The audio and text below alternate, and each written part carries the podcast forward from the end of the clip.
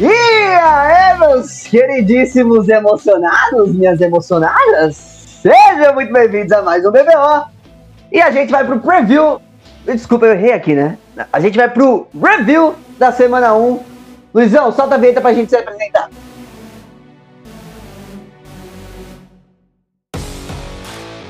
Começa agora o BBO. Olha a Jamanta! A Olha a brisa Jamanta! da Olha a Jamanta! E eu sou o Luquinhas e avisei lá atrás, hein, no draft do nosso time de fantasy. Num draft o Baker Mayfield. Boa noite, eu sou o Greg e eu gostaria de falar que, mano, a minha zica reversa funcionou e o Saints atropelou Tampa Bay, né? Como já era esperado, mas eu não quis admitir porque eu não queria. E aí pessoal, eu sou o Marcelisco, queria mandar um abraço pra você que torcia pro Coyote pegar o Papaléguas e achava que era só você. Não era, todo mundo torcia pro Coyote. Quero ver quem vai falar que isso é mentira. E aí galera, eu sou o Rick, um prazer estar aqui para falar logo depois da maior virada do Bears nos últimos 22 anos. Que isso, ele tá aqui, ó. Teve Bears ganhando, teve Cardinals ganhando, o cara tá com. Ah, teve Bills ganhando. Você tá impossível hoje, Ricardo. Você tá impossível. Vamos começar esse review da primeira semana da NFL. Assim como a gente começou o preview. Então, pelos jogos desde quinta-feira até segunda-feira. E no finalzinho, eu acabei mencionando ali na entrada, mas a gente também vai falar sobre o jogo agora de quinta-feira. Que a gente quer lançar esse podcast antes desse jogo para você também estar informado. Então vamos lá, vocês têm a listinha aí, acho que tá muito fácil para todo mundo. Vamos começar por Chiefs e Texans, o passeio que foi o 34 a 20 daquele maravilhoso do Mahomes, do Andy Reid com aquela, com aquela viseira, como é o nome dele? Face Shield, que tava parecendo um soldador, que foi um passeio, né? O, o Rick e o Greg podem falar mais um pouquinho desse jogo, por favor. O que, que vo- vocês acham que não esperavam? O que, que vocês esperavam que não aconteceu? É, bom, cara, o que eu estava esperando que se concretizou era o Mahomes voltando num nível bom tal. Acho que isso aí era a coisa mais esperada, na real, pra todo mundo. E também o Deshaun Watson tendo suas dificuldades sem o DeAndre Hopkins, né? A gente sabia que é, o DeAndre Hopkins ia fazer falta para esse ataque, acho que já ficou bem claro nessa primeira partida.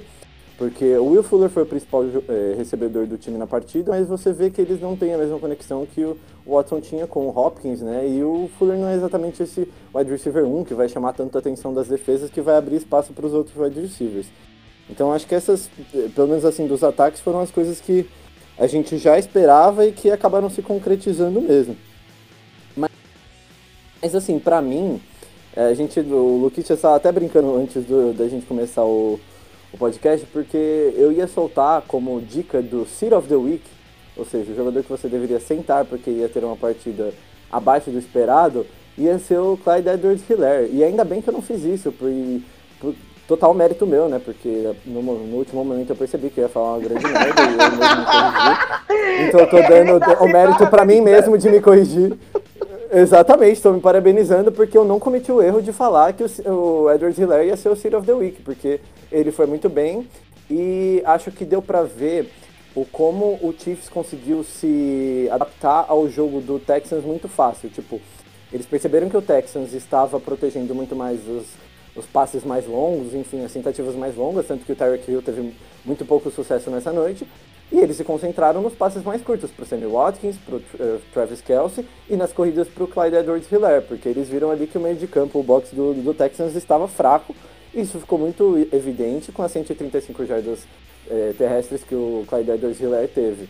Acho que para quem tem ele no Fantasy só ficou um pouco triste porque ele teve seis carregadas na, na, na Red Zone e não fez nenhum touchdown dessas seis. Mas o fato dele ter essas seis carregadas é um indicativo muito bom de que ele vai continuar tendo toques lá nas próximas semanas e vai, vai te dar bastante pontos. Não, Eu queria começar pontuando que o sarrafo do Greg tá baixo, né? Porque ele tá se parabenizando por não falar merda. É, Mas esse é o meu sarrafo em relação às minhas próprias opiniões mesmo, porque, tipo, eu sei que as minhas opiniões não são boas, em então... 2020 é luxo. Mas, falando sério, o Clyde Edward Hiller é, é um cara. O Clyde Edward Hiller é um cara que ele tava com um hype monstruoso, né? Entrando nesse jogo.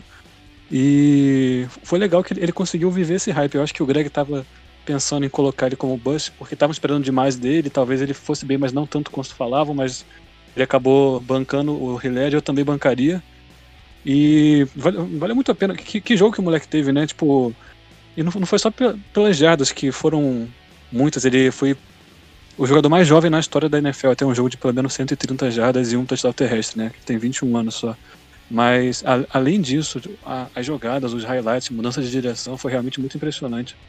Então, o ataque do Chiefs que já é, é, já coloca medo por tudo que tem, Mahomes, Kelsey, Tyreek Hill, ganhou essa dimensão a mais que, é- que é o Hiller, aparentemente. E lá do Texans, acho que o Greg já apontou tudo que a gente tinha que pontuar, né? Que foi o Deshaun Watson sentindo muita falta do DeAndre Hopkins. O Will Fuller teve muitos targets, conseguiu muitas jardas, mas não foi tão efetivo assim. E fora isso, todos os outros receivers tiveram no máximo três recepções, no máximo uma casa de 30 jardas. Então, pro Texans é uma coisa séria a se trabalhar mais pra frente. O Chiefs é, é engraçado, né? Que parece que eles nem forçam e de repente você vai vendo, sai um touchdown, sai outro. A gente tá tão acostumado com eles fazer um touchdown atrás do outro que de repente tá 34 e parece que foi um jogo comum deles. Sem, sem forçar, chegou a 84, sabe? É um ataque realmente que impressiona. Sim, e até nessa linha, acho que o que eu queria pontuar desse jogo, que na verdade vai ser uma, vai ser algo que vai retornar nos pró, em alguns dos próximos jogos, é a diferença que a falta, eu não acho que a gente vai sentir falta da pré-temporada, mas a diferença dessa pré-temporada sem jogos de pré-temporada é onde times que já vêm numa sequência, já conti- continuam montados e tiveram alguns acréscimos, pequenas alterações, vão ter uma vantagem muito grande sobre times que estão se reconstruindo, estão passando por mudanças significativas. E o Texans perdeu, a gente já falou várias vezes, deu né, para o Cardinals o melhor, talvez o melhor recebedor da liga, em troca do David Johnson. Então você tem que se acostumar a não ter o DeAndre Hopkins, a ficar forçando a bola no David Johnson para provar que você não é maluco, no caso do Bill O'Brien. E os recebedores do, do Texans, a verdade é que eles acabaram deixando a desejar. Eu acho que dá pra falar aqui da linha ofensiva do, do Texans, que em muitos momentos parecia que foi pega dormindo. A linha defensiva do, do Chiefs é muito boa, mas assim, é, um time chegou preparado, pronto, com o acréscimo de um cara bom que melhorou o jogo corrido. O outro time é uma bagunça. Aí, não sei, não acabou a temporada do Texans, mas esse primeiro jogo mostrou bem isso, né? Se você já vem arrumadinho, é mais fácil de você pegar o bonde andando, né? Sem dúvida. E uma coisa que eu sinto que. é, sinto não, né? Eu tenho certeza que vai ajudar ainda mais o David Johnson até essa produção. Eu não sei até que ponto essa produção vai ser exatamente algo que vai refletir na- no, no scoreboard, né? No, no final do jogo, tipo, se o Texans vai ganhar ou não. Mas ele vai ter mais oportunidades ainda na próxima partida porque o Duke Johnson tá machucado, né? Então ele vai ter mais chances ainda de ter suas recepções e suas corridas para forçar na cabeça do Bill O'Brien aí que a, que a troca valeu a pena, mesmo a gente sabendo que não valeu. E ele não é ruim, né? O David Johnson teve uma média de 7 jardas por corrida, foram 11 corridas, 77 jardas. É bem honesto, é um desempenho bem honesto. Se não fosse um time que precisou ficar correndo atrás do placar, talvez ele tivesse corrido muito mais, terminaria. Pô, média de 7 jardas por corrida é bem alto. Vamos seguir em frente, vamos falar de Seahawks e Falcons. Outro jogo. Outro jogo, não. O primeiro jogo que a gente vai falar agora da, de domingo, né? Jogo da uma hora da tarde, duas horas da tarde aqui no Brasil, que foi 38 a 25 o passeio, né? Porque muitos desses pontos dos Falcons e muita da produção do, do Matt Ryan, que foi uma produção muito numerosa, muito volumosa, veio em garbage time que o jogo já estava decidido com o maravilhoso Russell Wilson fazendo uma partida sensacional. Rick, puxa aí pra gente. O que, que você viu nesse jogo que você gostaria de acrescentar aqui para os nossos ouvintes? Ah, o que eu vi foi mais ou menos o esperado, na verdade, né? Que a gente até tinha comentado aqui no nosso preview. Esse é um jogo animado, de placar alto, são dois ataques fortes, com duas defesas que tem muito a provar. É... O Seahawks acabou disparando cedo e não, não deu pro Falcons, né? É... Assim, olhando pelo lado do Falcons, uma derrota esperada, que é contra um adversário forte, né? Fora de casa. Mas uma boa notícia, a meu ver, é o Gurley começando do jeito que começou, porque assim, ele teve média de 4 por carregada, que é uma média honesta, é a média ali dos running backs, né? E ele teve 16 toques na bola e poderia ter tido muito mais, porque ele, ele tava jogando bem. Só que daí o Falcons estava tão atrás que não adiantava ficar correndo, né? Então tiveram que abandonar totalmente o jogo terrestre. Exato. Mas assim, ele já ter 16 toques na bola, praticamente tudo em 3 quartos, é, é uma boa notícia pro torcedor do, do Falcons, porque ele tá chegando para ser o dono do, do backfield e precisa desse dono do backfield lá. É, até touchdown ele fez, né? O lado ruim acaba sendo mesmo a defesa, que como tem sido no- nos últimos anos, que é, nos últimos anos ela tem sido ruim porque ela tá cheia de contusões, mas ontem tá todo mundo saudável ela continua sendo ruim. Então, pro Falcons isso é meio preocupante, né? Assim, pelo lado do time vencedor, né, o Seahawks, o Russell Wilson teve um jogo praticamente perfeito. Ele acertou quase todos os passes, né? Terminou com 31 de 35. E se eu não me engano, os quase que ele errou foram pro Matt Kelf, que, que, que ele acionou várias vezes Uhum. durante a partida. Quase, quase tudo derrubada do Metcalf. É, sim. Então, assim, tava tão fácil pro Seattle lançar a bola que mesmo quando eles dispararam na frente, que o normal seria você começar a correr, sentar no relógio e tal, eles falaram, não, continua passando, porque é isso. O, o gameplay tá dando certo, por que, que vai mudar, né? O play call tá dando certo. Então eles continuaram passando, o Russell Wilson continuou acertando tudo. Um bom exemplo disso foi numa quarta para 5 ali no começo do terceiro quarto, quando o jogo ainda estava próximo, estava 14 a 12. E o Russell Wilson simplesmente pegou a bola e mandou direto pro Metcalf na, na, na end zone e pronto. É, foi a, a vantagem que abriu e ganhou o jogo. Era uma é, quarta para 5, virou um touchdown de 40 jardas. Então, assim, a defesa dos Hawks ela não foi excelente, mas fez um trabalho decente. O Jamal Adams ele fez uma partida de estreia muito boa, já mostrou que vai ajudar demais essa defesa, tanto na cobertura quanto pressionando é, ju- junto da linha. Ele teve 12 tecos, ele teve um sec. É, e assim, apesar do Matt Ryan ter passado muito bem, né? Até quando estava muito atrás, chegou a acertar 14 passes consecutivos em determinado momento. A defesa dos Seahawks apareceu quando precisou, parou o Falcons em 4 fourth downs. E pro Seahawks é um começo promissor, eu achei. A linha ofensiva pareceu até decente, né? Se você olha o jogo, nem parece que é a mesma linha ofensiva que a gente criticava tanto ano passado. E assim, eu nem tô falando que foi um trabalho espetacular, mas pareceu bem mais sólido, assim, o trabalho da, da linha ofensiva do Seahawks nesse jogo. Bem diferente do que a gente tava acostumado a ver deles. E vamos combinar, o Russell Wilson, com uma linha ofensiva sólida que seja, não precisa nem ser espetacular, ele já, assim, tem potencial de ter uma temporada absurda, nível de MVP novamente. Cara, falar, eu acho Potencial de fazer o que ele fez. Sim. Não, eu, eu acho que a gente não pode exagerar da primeira partida, porque na primeira semana você joga só com aquele adversário, então você conhece o time só a respeito de enfrentar um adversário com aquelas características, mas se tem uma reação exagerada que eu tô comprando completamente depois da primeira semana, é que o Russell Wilson é o candidato líder para MVP. E, e como, é que, como é que você discute se o cara erra quatro passes, que nem foi erro dele, e quatro é a mesma quantidade de touchdowns que ele fez no jogo?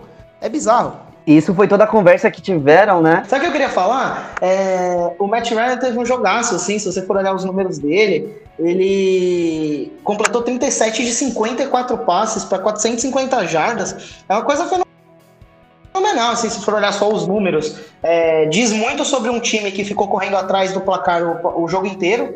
O jogo ter terminado 38 a 25 não diz o que foi o jogo, foi uma lavada pro Seattle Seahawks, tá? É, três recebedores do, do Falcons eh, passaram de 100 jardas, que para quem gosta de fantasy aí, o Calvin Ridley e Russell Gage, que não tem o nome do Julio Jones, chama atenção. Mas eu vou falar uma coisa pra vocês. Não acho o Matt Ryan ruim, mas eu não consigo achar a menor graça do Matt Ryan, cara. É como se você pegasse e falasse, me dá uma coisa sem sal. Toma aqui o Matt Ryan. ah, mano, eu gosto dele, velho. É- até que eu sou fã dele, tenho que concordar. O Matt Ryan é o quarterback perfeito pro fantasy, mano. Porque, tipo, você não precisa se preocupar de, sei lá, escalar ele contra o seu próprio time, porque você sabe que o Atlanta vai perder do seu time, tá ligado? E mesmo assim, ele vai pontuar bem, porque ele vai fazer ponto no garbage time e vai te dar muito ponto. Tipo, infelizmente ele tem se tornado esse cara nesses últimos anos, e a defesa do Falcons também contribui bastante pra isso, porque não, não consegue manter muito eles nos jogos. Tipo, se o ataque não pontua pra caralho, o time do Falcons não fica nos jogos e acaba caindo nessa situação de ter que correr atrás no segundo tempo 90% dos jogos. Isso tem se tornado muito comum pro Falcons. Sim, e a defesa do Seahawks não ia deixar os caras conseguir ficar alcançando os pontos, só foram deixar quando já não valia mais nada. Sem dúvida. Um comentário aqui último sobre o que o Marcelisco falou. Eu tava vendo hoje, nenhum dos wide receivers do, do Falcons, se eu não me engano, tinha mais de 50 jardas antes do halftime. Todos eles foram passar e chegar até as 100 jardas depois do halftime, exatamente nessa época, nessa hora do garbage time. Ou seja, tipo, você sabe que os pontos são pontos que, tipo, pro fantasy obviamente são muito relevantes, mas que pra vida real, tipo, na real não significou em nenhuma nada exatamente tão positivo pro, pro time do Atlanta. E por fim, eu só queria acrescentar a questão do Russell Wilson, que a gente estava mencionando, que é uma mudança de mentalidade do ataque dos Seahawks, onde sempre tentaram estabelecer o jogo corrido e depois fazer o Russell Wilson correr atrás dos jogos, que era o que final, finalmente acontecia com os Seahawks nesses últimos anos, né?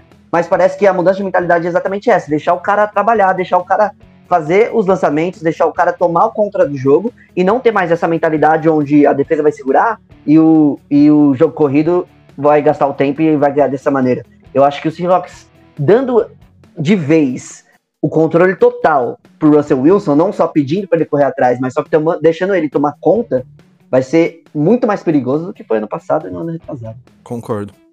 Quem tem a perder com isso, infelizmente, só é o Chris Carson, né? Que inclusive vai dividir cada vez mais os toques com o Carlos Hyde. E que os pontos vieram de jogo aéreo, né? Impressionantemente, aquele cara não, não tem catch nenhum, né? Mas, enfim, né? É, então. Vamos, vamos, vamos seguinte, senão a gente não acabei de terminar. Vamos de Jets e Bills, outro jogo da uma hora da tarde, duas horas aqui no Brasil. Que foi um passeio, né? Mais um passeio onde que o Marcelisco vai poder comentar mais. Teve lesão do Le'Veon Bell. E o jogo, é, o que, atualizando para todos vocês, que tem ele no Fantasy principalmente, que ele ficou colo- colocado no Injury Reserve, no mínimo três jogos que ele não vai poder participar. E essa lavada aí, esse passeio foi 27 a 17. Os números não trazem, mais uma vez, quanto que o Bills foi superior contra os Jets, né, Marcelisco? É, pois é. É, eu acho que isso configura uma lavada talvez nessa divisão, né? É, quando você olha pro Jets, eu acho que a expectativa é que sempre passe de 30 pontos, coisas assim. Mas agora, indo bem direto ao ponto, acho que esse jogo ele foi muito do que a gente esperava, em todos os sentidos, né? O, o Adam Gaze não conseguiu fazer o Jets é, rodar rápido, o Le'Veon Bell não só se machucou a posterior da coxa, como o Adam Gaze depois até reconheceu que botou o Le'Veon Bell lá de volta, sem, sem estar em condições. O Sam Darnold cara, difícil de pensar é, que com esse desempenho ele tem muito a oferecer, mas a gente sabe que ele é um cara bom. Agora, a história pra mim, é, eu acho que o Buffalo Bills é isso. Sabe que é um time com uma baita defesa, com um baita treinador, que tem chance de ganhar a divisão dos playoffs, mas a história vai ser o Josh Allen, né? E o que eu tô começando a amar do Josh Allen é que ele é meio aquele teste de Rorschach, sabe? Aquela mancha preta que cada um olha pro negócio e vê o que quer. Se você quer olhar o Josh Allen jogar e falar, pô, esse cara é craque, futuro da franquia, vai ganhar a porra toda, MVP do meu coração, você pode, porque ele fez coisas incríveis no jogo. Quando ele correu com a bola, o, o Buffalo Bills coloca muito read option pra ele, e acho que ele tá muito em casa no read option. Ele, foi, ele correu para 57 jardas, que foi o máximo de, de jarda corrida do time. Acertou bons passes.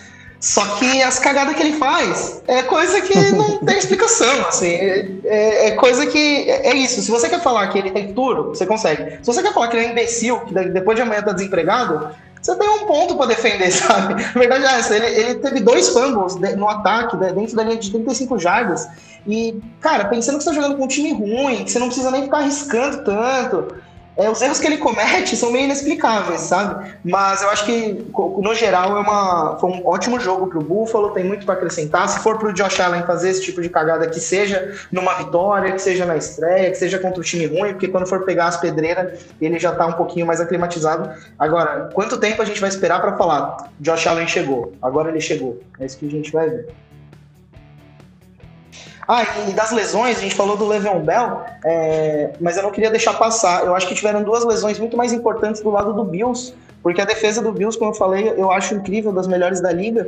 E o Matt Milano, que para quem usa jogador defensivo é, no Fantasy, é um- todo mundo sabe quem é, né? E, bom, para quem gosta da NFL também, porque ele é um ótimo linebacker. E o Tremaine Edmonds, então duas peças importantes do time que, que, que se machucaram. Ah, e o Josh Norman também foi colocado na Injury Reserve até antes da partida, se eu não me engano, né? Um pouco antes da partida, o Bills confirmou que ia colocá-lo na Injury Reserve, então ele vai ficar também três jogos garantidos fora. Sim. E o Jameson Crowder, que eu falei que eu não ia dar a dica de, de colocar o Jameson Crowder pra jogar, fez touchdown e uma porrada de Então, não tô de parabéns. Não tá de parabéns. Não, não se parabenize como o Greg fez. Estava no meu banco. 20, não sei quantos. Jameson Crowder, rei do PPR. O Jameson Crowder é o rei do PPR, galera. Quem joga Liga PPR, coloque ele no flex quase toda semana, porque é garantia de pelo menos uns 12 pontinhos. O cara é impressionante a, a quantidade de. A, a constância que ele tem em receber, tipo, 7, 8, 9 passes por jogo. É, essa semana ele teve tipo um milhão de recepções pra 5 jardas e uma pra 80. Porque é o a que minha normalmente ele faz mesmo. É, sempre que eu precisei confiar nele, o único problema é, é que você pode botar ele pra jogar e ele não jogar, né? Porque ele vive machucado. É, sim, tem sim, isso sim. Isso, isso é verdade. Ele é constante quando ele está no campo. A última coisa que eu queria trazer desse jogo era só, de novo, do lado dos Bills. Além da estreia do Stephon Diggs, que foi muito boa, teve oito recepções, é a quantidade de passes que o Josh Allen tentou. Foram 46 passes, em detrimento a 14 corridas dele mesmo, mais 9 de cada um dos outros running backs. Vamos seguir mais uma vez. Vamos de Raiders e Panthers, outro jogo da 1 da tarde, duas horas aqui no Brasil e a gente vai de Greg para ele falar um pouco mais sobre essa estreia de Christian McCaffrey, de Ted Bridgewater, de Henry Ruggs e como é que foi esse jogo, que no final das contas foi um jogo bom, né? O jogo foi, deixa eu só confirmar aqui, a pontuação foi 30 e 34 a 30 para os Raiders. Então, o. Eu acho que esse jogo foi um jogo que até surpreendeu pela, pela sua qualidade. As duas equipes eh, mostraram pelo menos potencial ofensivo bem, bem interessante. Alguns nomes um pouco esperados, inesperados aparecendo, né? Do lado do Raiders, o Nelson Aguilar teve um touchdown. E do lado do Panthers, o Robbie Anderson, estreante, também teve um touchdown mais longo. Assim, o que fala desse jogo? Acho que são du- duas defesas fracas que muito provavelmente tem que ser é, alvo de quem você quer colocar na sua lineup do Fantasy. Tipo, normalmente quando o seu time vai jogar contra essa defesa, muito provavelmente você vai acabar querendo escalar a maioria dos jogadores ofensivos desse time, porque essas defesas são duas defesas ainda mais fracas, não consolidadas, até por isso também um número mais alto de pontos na partida. E assim, acho que o, o ataque do Raiders pode ser bem interessante se os, os calouros aparecerem bem, né? O Ruggs já apareceu bem, o Brian Edwards não, não apareceu muito esse jogo, mas eu acho que ele ainda vai ter o breakout dele. E acho que isso vai ser muito interessante. E, assim, você vê claramente que o jogo foi totalmente baseado dos Panthers na corrida, né? O Josh Jacobs correu à vontade, enfim. É, teve uma, uma performance muito boa e acho que isso vai ser a toada que o, que o Raiders deve tentar seguir para para ter sucesso, pelo menos contra esses times um pouco mais fracos, com defesas um pouco mais fracas, apostar na força do Josh Jacobs mesmo e abrindo play action pro, pro Derek Carr poder, pro- poder ter mais confiança nos, nos lançamentos que ele for fazer. Pro Panthers, eu acho que fica a, a lembrança positiva aí que a gente viu o Terry Bridgewater soltando um pouco mais o braço, né? E acho que essa era uma coisa que a gente tinha bastante preocupação em relação a ele. É, ele soltou bastante o braço aí, principalmente pro, pro Robbie Anderson, né? Que é a, a threat mais deep, assim, mais deep threat dele. E é, é importante que isso se mantenha para que o Panthers não seja tão é, previsível e que possa ter um ataque que flua um pouco melhor aí com com o Matt Rule. Continuando com os jogos da uma da tarde, a gente vai de Browns e Ravens. Esse jogo que o Marcelisco vai tocar. Esse jogo foi uma lavada. Que acho que a gente meio que sempre. Esse ano é dos Browns, esse ano vai mudar um pouquinho, esse ano vai ser o quê? E no primeiro drive o Baker Mayfield me. me, me, me completa um turnover. Agora eu não me lembro bem se foi uma interceptação. Foi uma inter- interceptação do Humphrey, foi isso mesmo. Uma interceptação, isso. E acabou 38 a 6 esse jogo. Uma lavada do melhor time, uma lavada do Baltimore Ravens. Fala aí, Marcelisco. Olha, eu vou falar, não tenho vergonha nenhuma de passar pano pro Cleveland Browns. Apesar de todo ano eles estarem aí sofrendo e nunca darem, darem prova de que merece todo esse crédito que eles recebem, só porque tem um, um puto elenco e tal. Mas eu vou falar uma coisa pra vocês, cara. O Baltimore Ravens é, mudou, de, mudou a temporada, eles foram lá, adicionaram o Calais Campbell. De repente, o Calais Campbell é o melhor defensor do time. O cara jogou muito, destruiu ali a ofensiva do, do Browns. O, o, time inteiro do Browns vai dormir pensando no Calais Campbell. Se pá, até a defesa do Browns vai sonhar com ele. É, é fácil, eu tô, eu tô focando aqui na defesa do, do Ravens porque é quase óbvio, né, de falar do Lamar Jackson, atual MVP, detonou, jogou pra caramba. Eu já tô cansado de quem fala que o cara não sabe jogar. A maior crítica que tem do Lamar Jackson pra partida, da partida que, desse final de semana contra o Browns é um passe que ele fez pro Mark Andrews que terminou em touchdown. E o pessoal, ah, não, o passe ficou longe. Foi touchdown, sabe? Então, acalmem-se. É, continua sendo os melhores jogadores da liga. É um ataque fulminante. Não é porque tá o Browns do outro lado. É um ataque fulminante. Inclusive, alguns jogadores do Browns tiveram bons jogos. O, o Miles Garrett tiveram um bom jogo. O Miles Garrett recebeu uma boa nota do PFF, que a gente sabe que não é, não é indicativo de tanta coisa, mas é um cara que trabalhou, um jogador bom, sabe? Que jogando contra uma linha ofensiva boa. É, que, é que a verdade é que assim, o Baltimore Ravens sufocou o Browns. Do lado do Browns, o Kevin Stefanski. É, a gente falou muito sobre como o- eles têm que arrumar a casa. E eu acho que a gente viu muito pouco disso. Aí o medo, o medo é só a gente reagir demais, falar, é, não arrumou a casa, não vai arrumar mais. Porque a primeira visita da casa foi um elefante, tá ligado? Então, vamos ver. Mas assim, pouco encorajador, né? Agora a gente tem ouvido já boatos de que o Odell Beckham tá sendo oferecido para outros times em trocas, e ele já começou que queria, que já tá comentando que queria participar mais do jogo no começo. Então, assim, é uma franquia que gosta de drama, cara. E assim, respeito, porque drama é legal. Quem não assiste uma novela? Eu queria só mencionar aqui a estreia do Patrick Quinn, principalmente, que foi uma estreia excelente. Ele jogou número limitado de snaps, mas não deixou de ter quatro tackles solos, quatro assistências, sec, é, QB hit, força fumble. O cara é o, o, o que o, o- a gente estava falando no- na época do draft, né? O Greg queria ali pro meio da defesa de New Orleans. E parece ser, pelo menos pela primeira impressão de training camp de primeiro jogo, o jogador ali que vai colocar ordem na, no miolo de defesa ali do, do Baltimore Ravens. Não que precisasse de muita ordem, mas que vai adicionar muito ali, né? Sim. Ah, e a gente não comentou o placar, né? O placar foi 38 a 6 e eu fiz questão de falar porque esses seis do Browns não são dois field goals. É um touchdown pro Tyrande David Njoku e o extra point foi errado, claro.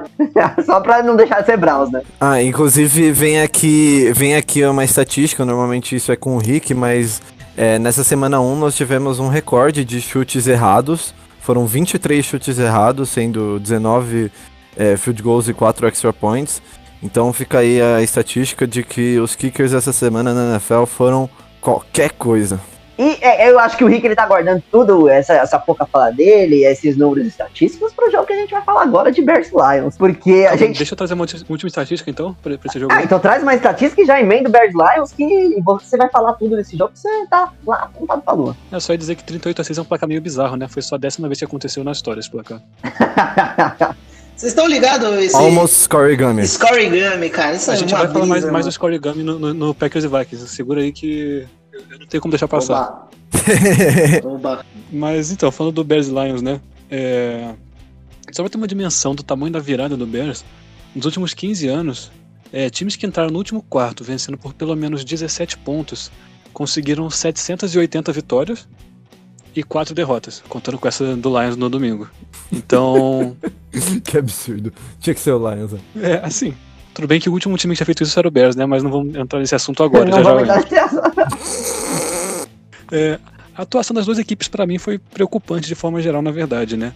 Eu fiquei feliz pelo, pela vitória do, do meu time, porque eu sou clubista e porque todo mundo foi feito quando o seu time ganha. Também porque o, o meu quadro altamente clubista. Porque o Chicago Bears vai vencer essa semana. Da semana passada, deu certo. Já que eu falei que o Bears ia ganhar por causa do, do Trubisky. e o Trubisky agora nos últimos quatro jogos contra o Lions, ele tem quatro vitórias. Ele lançou 12 touchdowns, teve uma interceptação só, correu para um touchdown. É, o Matt Neg e o Matt Patrice eles chegaram juntos né, no Bears e no Lions três anos atrás, e agora o Neg tá cinco vitórias e zero derrota para cima do Matt Patricia. Então o Lions tem tido dificuldade com o Bears. É, falando assim mais do, do meu time, foi preocupante demais o Bears por três quartos, na mesma tristeza de, de ano passado, o ataque que não consegue andar, o ataque não consegue fazer touchdown. É, o Matt Neg não tendo tanta confiança no kicker, como aconteceu ano passado contra o Packers, contra o Lions também tinha acontecido já.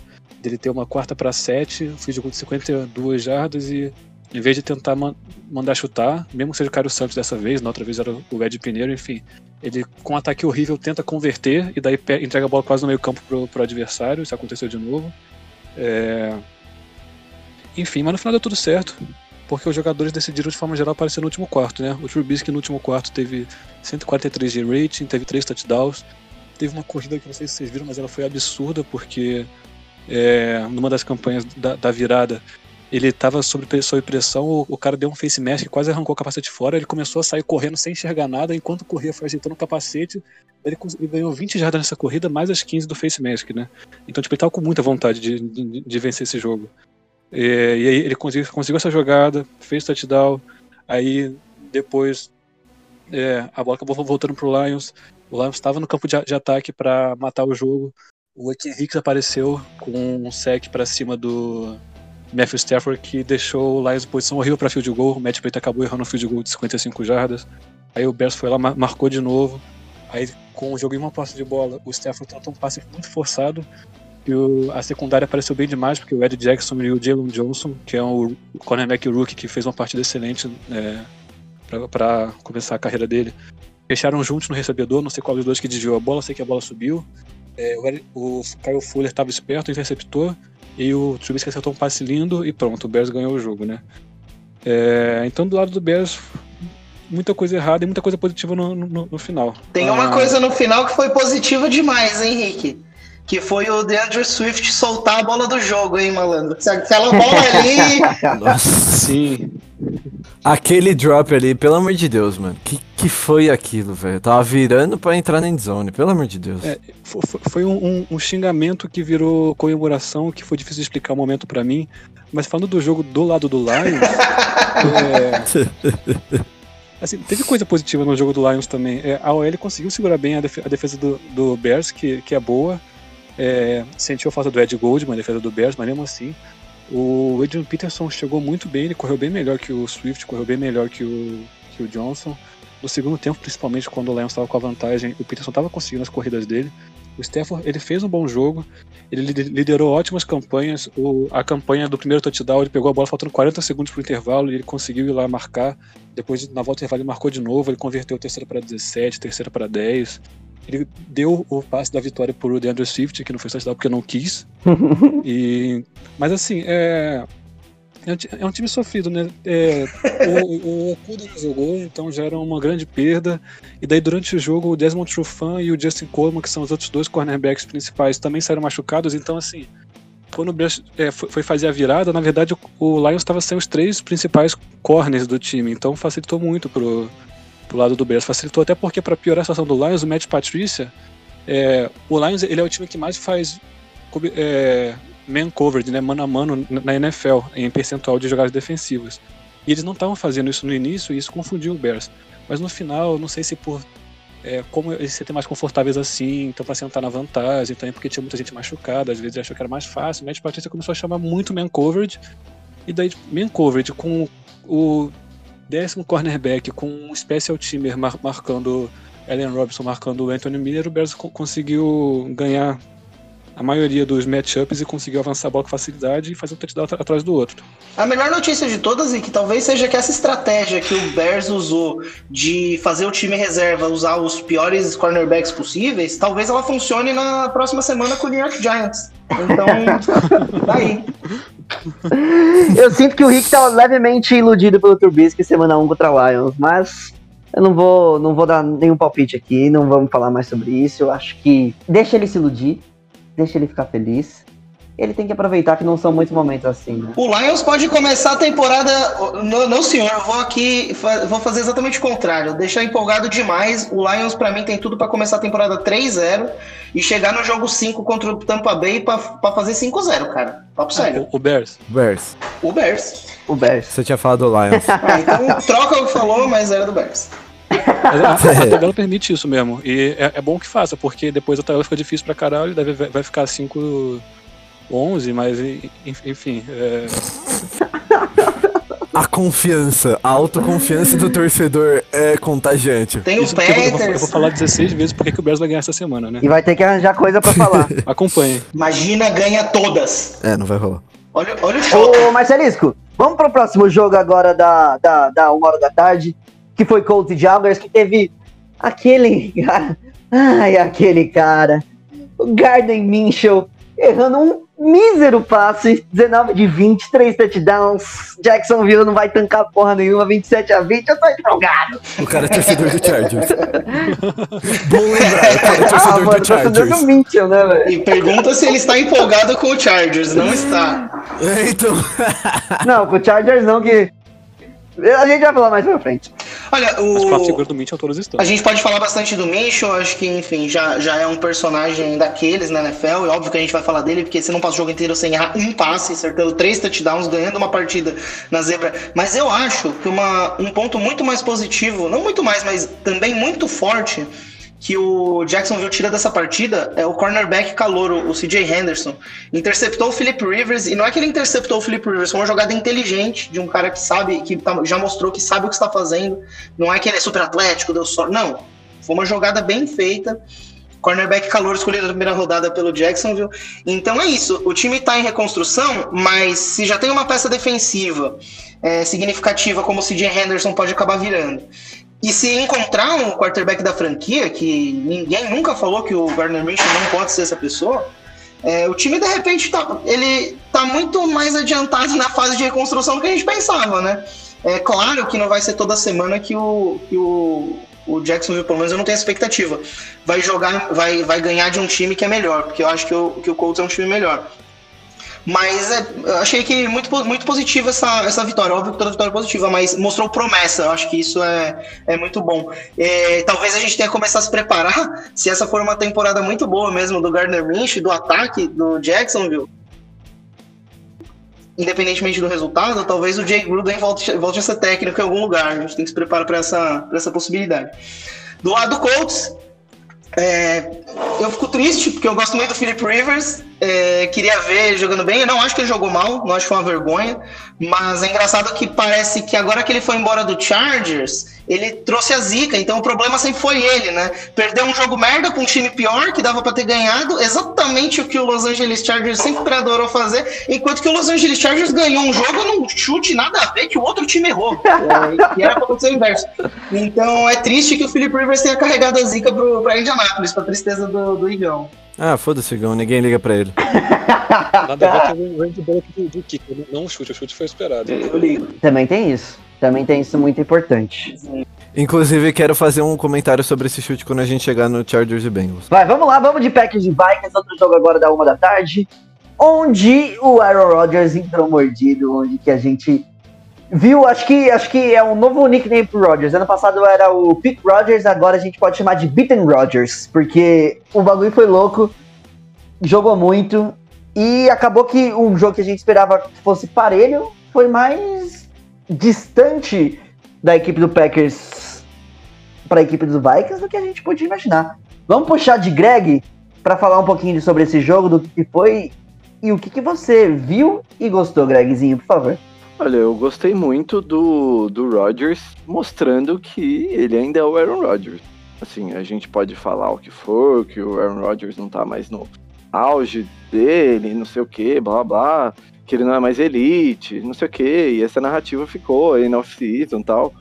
Mas ele mostrou que ele ainda é o Aaron Rodgers e quando ele tá com a mão quente, quando ele tá, mano, inspirado, quando ele tá com vontade, quando ele quer mostrar serviço, e também quando o play call ajuda, e nesse jogo ajudou bastante, ele tem jogos incríveis, ele pode fazer partidas fantásticas como ele fez contra o Vikings.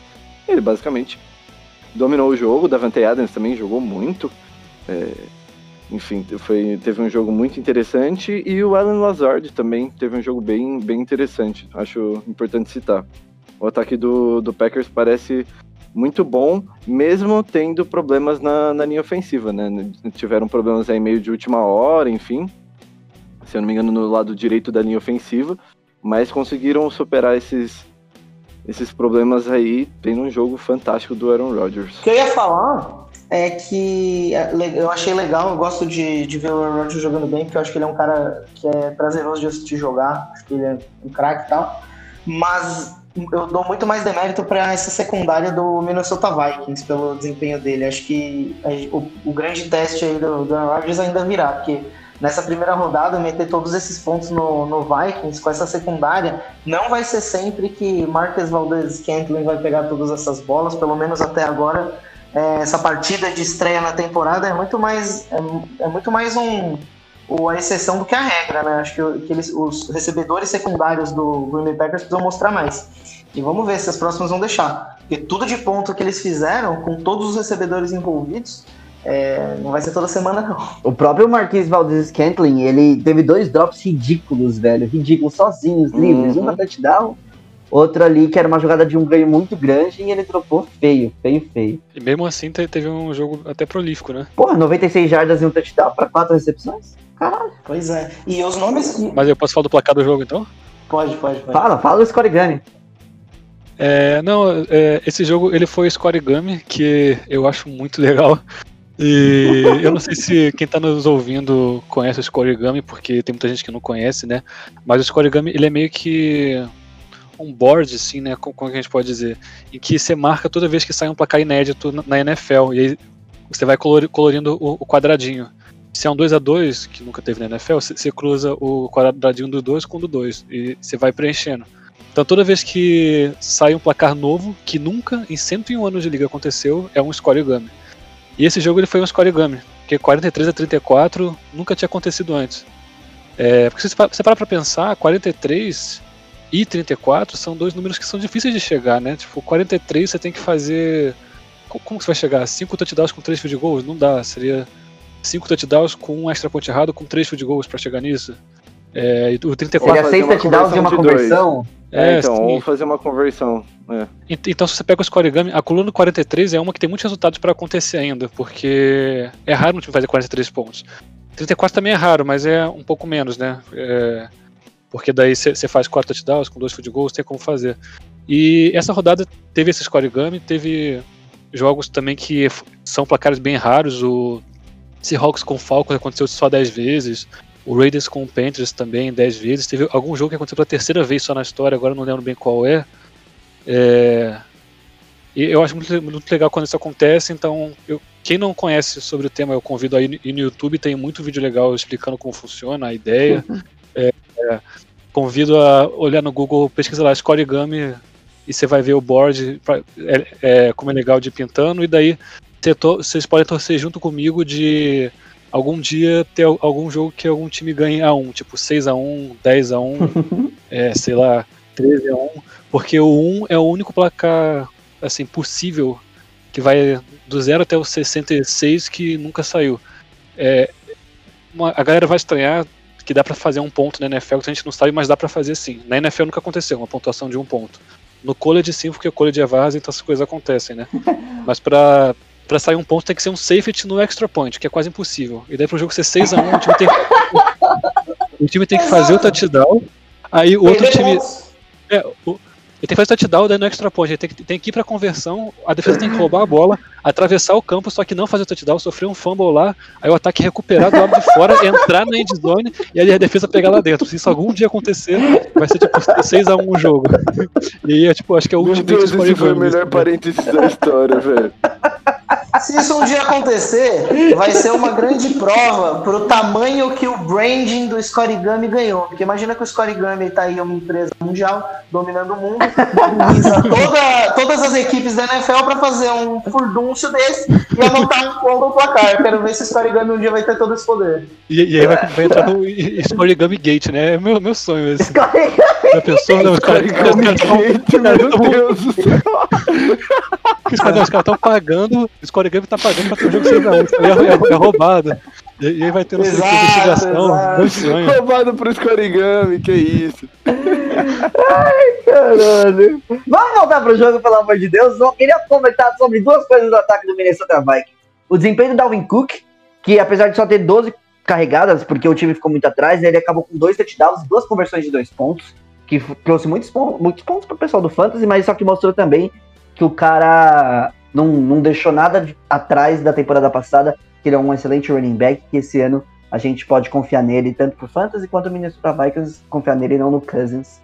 Apesar da- do desempenho do Adam Thielen, né, que voltou ao, ao modo de 2018, foi 2018 que ele teve oito, oito partidas seguidas com touchdown, nessa foram seis, e 100 jardas, né, nessa foram seis recepções, 110 jardas, dois TDs, jogou muito bem, mas que não foi suficiente para parar esse ataque dos Packers, né. Vamos seguir e falar de Washington Football Team e Philadelphia Eagles, que foi um jogo surpreendente para mim, foi muito surpreendente o que aconteceu naquele jogo, né, onde o começou 17 a 0 do nada o Washington Football Team vai um comeback 27 a 17 o jogo acabou com esse placar pro Washington primeira vitória da dessa nova franquia uma franquia mesma com nome diferente do- desse nova fase de Washington acho que é isso que a gente pode falar né com um desempenho terrível ainda terrível não né mas um desempenho ruim do Dwayne Hopkins, é, Hoskins mas a defesa de Washington acabou levando o time pra frente com oito sacks estreia do Chase Young um sec e meio para ele.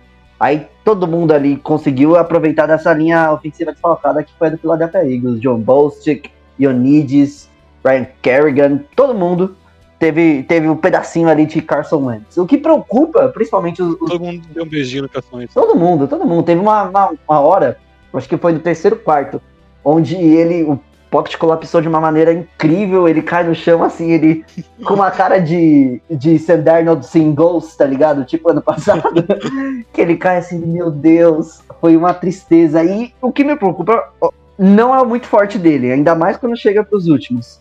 E ele sofrer, como sofreu nesse jogo, é algo que vai ser insustentável pro time de, de Filadélfia. O, o Greg pode me lembrar melhor quais foram a- as ausências em si da linha ofensiva do Philadelphia Eagles e que até volta para essa semana, mas que eu vejo como muito preocupante não ter uma manutenção da, da, da proteção do Carson Wentz, porque senão é isso. Vai, vai apanhar, tá numa divisão onde a, a linha dos Cowboys se demonstrou ser muito forte, a, a linha dos Giants nem tanto, né, mas a, a tabela dos Eagles é a mais difícil dessa divisão. Do primeiro tempo foi muito bom, mas o segundo tempo foi duas interceptações do Carson Wentz, os wide receivers fizeram nada como sempre, e o melhor, os melhores foram os Tyrants, né, com o Zach Ertz e o Dallas Goddard, cada um somando ao menos o, o Zach Ertz um touchdown, o Goddard também, mas o Goddard teve muito mais jardas, 101 jardas, e que é algo que, pelo menos pro, pro, pro lado do Fantasy, a gente pode manter um olho ali, que são dois jogadores que mesmo que dois talentos do mesmo time é algo muito incomum, que ter um talento que já, já vai bem no Fantasy é algo incomum, agora dois talentos do mesmo time que vão bem é mais ainda, então pra gente manter o olho e saber que esses provavelmente vão ser peças que vão ficar no ataque do Eagles até o final da temporada com muito target, com muita, com, com, com muita carga.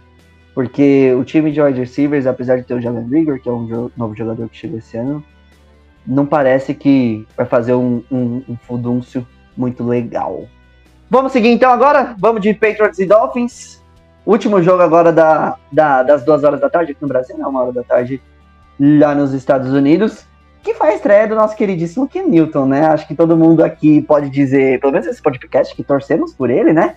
E que o Rick vai poder falar um pouquinho mais desse jogo que teve um placar baixo. Foi 21 a 11, onde a defesa dos Patriots, apesar de não ser a mesma em nomes, manteve o mesmo desempenho, pelo menos nesse primeiro jogo, contra um ataque dos Dolphins, né? É, o Ken Newton era mesmo uma grande história entrando no jogo, né? E agora ele continua sendo depois.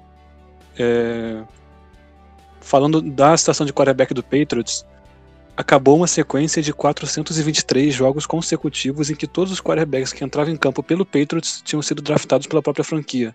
Isso datava desde 1993. Caralho. Impressionante. É, mas enfim, falando do, do, do jogo, o, o game plan foi muito montado pelo Belichick, pelo. Me fugiu o nome do coordenador ofensivo agora. Josh McDaniels. Josh McDaniels, é, para funcionar em volta do Ken Newton. Lembrou um pouco o ataque que funciona em Baltimore, né? É, o Patriots terminou com 217 jardas terrestres, sendo 75 do, do Newton. E teve 15 carregadas, sendo que a grande maioria, quase todas dessas 15 carregadas, foram ou em corridas desenhadas mesmo, ou em read option. Ele teve, tipo, pouquíssimos scrambles. É... Tem prova de como o ataque foi realmente redesenhado para funcionar dessa forma. Nesse primeiro jogo, pelo menos, deu super certo. A defesa do Dolphins ficou vendida, não sabia como, como lidar. O Ken Newton ele foi eficiente correndo. Ele foi eficiente quando ele, lançou a bola, foram poucas vezes, mas a, a defesa estava perdida e ele, ele teve muita precisão no, nos passos que ele fez. É, queria dar o destaque para o primeiro touchdown dele, que foi uma corrida bonita ali, bem, é, bem desenhada também, e que ao invés de comemorar fazendo o Superman, como ele sempre faz, ele fez o Pantera Negra, foi uma homenagem legal. É, mas é isso, o, o, o Patriots eu achei que conseguiu se virar bem e vai ser interessante ver essa nova fase do, do time. Pelo lado dos Dolphins, a lesão do, Park, do Parker acabou dificultando pro lado deles, né? Os, jogador, os recebedores que jogaram não conseguiam se, se livrar da, da marcação. É, o Fitzmagic ele se virou como deu, mas muitas vezes precisou forçar passes. Acabou sendo interceptado três vezes. O time de Miami é jovem e é reflexo das várias trocas que a franquia tem feito nos últimos anos, acumulando jogador para pegar um de pique, de pique. E o Brian Flores ainda vai ter que fazer alguns ajustes, né? Destaque positivo acabou ficando para mim para a linha ofensiva, que começou com dois rookies, né? O Austin Jackson, que eles pegaram na primeira rodada, e o Solomon Kinley. E foi um bom trabalho, é, principalmente comparado ao ano passado, deu para segurar bem a DL do Patriots. A DL do Patriots, aliás, é, vai precisar ser mais incisiva, jogar melhor da, da, daqui para frente quando pegar times mais fortes, né? Vamos ver como que a defesa do Patriots vai se comportar, porque tiveram muitos opt-outs, então muito jogador novo tá virando titular. É, foi suficiente a secundária do Patriots que continua sendo muito boa para defender contra o, Dolphins, mas vamos ver como vai ser mais para frente. E para quem desacreditava dos Patriots, eu acho que é bom tentar pensar que eles ainda são os Patriots, não é porque o Patriots não resume em Tom Brady, né? Eu acho que o principal, a principal peça de tudo isso sempre foi Bill Belichick e ele ainda tá lá. Seguindo então para o primeiro jogo agora das 4 horas da tarde, a gente tem meu queridíssimo Los Angeles Chargers contra o Cincinnati Bengals do nosso querido João Pauzão, né? A estreia dele na NFL, que mostrou muito bem que a NFL não é um college football, que a NFL é um jogo que pode-se dizer que tem uma velocidade completamente diferente, uma intensidade completamente diferente, e trouxe para ele, ó, agora a coisa vai ser diferente, não vão ser 60 touchdowns. A gente tava com muita hype, ele não teve um jogo ruim, mas só que ele teve erros clássicos de rookie, né, como ali no final do no, no final do jogo, onde ele teve um shovel pass interceptado pelo Mark Ingram. Ele também teve várias jogadas a qual ele acabou optando pelo, pelo passe em vez de dar o scramble, ou optando pela, pela, pela rota errada ali. O juiz interferiu um pouquinho também na, na, na jogada onde o AJ Green fez a recepção no, na end zone e acabou, acabou sendo marcada a interferência de ataque. E o, o nosso queridíssimo kicker do Cincinnati Bengals que acabou.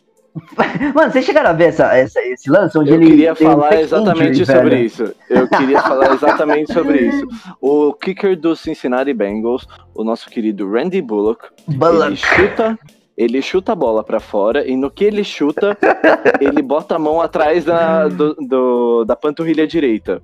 E aí ele fica lá falando que ele se lesionou e não sei o que. E aí depois sai o sai o injury report e aí saiu que na real a lesão tinha sido na panturrilha esquerda. Ou seja, ele fingiu Ele nem na hora a panturrilha errada. errado. Ele esqueceu qual panturrilha que ele tinha fingido a lesão.